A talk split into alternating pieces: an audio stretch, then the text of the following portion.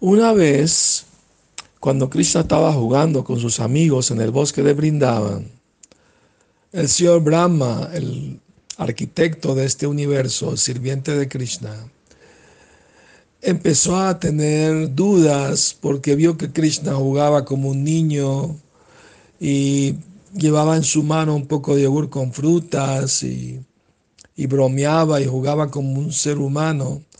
Y dijo, ¿será Él es el mismo Señor Supremo que me creó a mí?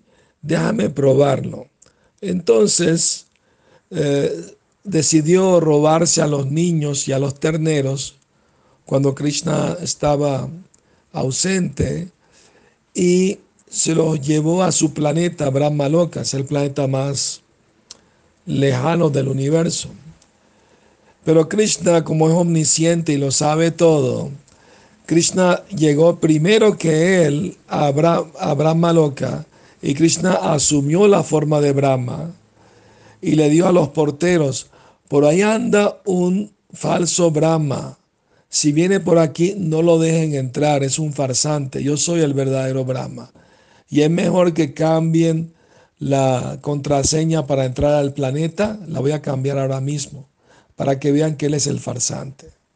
Entonces Krishna hizo eso y, se fue. Y cuando llegó el verdadero Brahma, no pudo entrar a su planeta.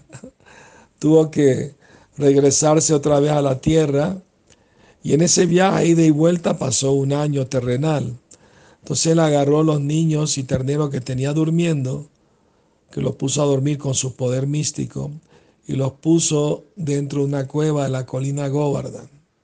¿Mm?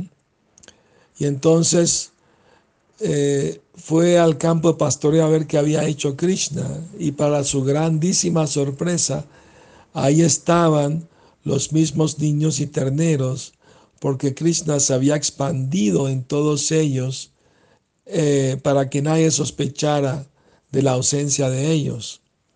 Y mañana les continúo el pasatiempo. Que sueñen con Krishna. Buenas noches.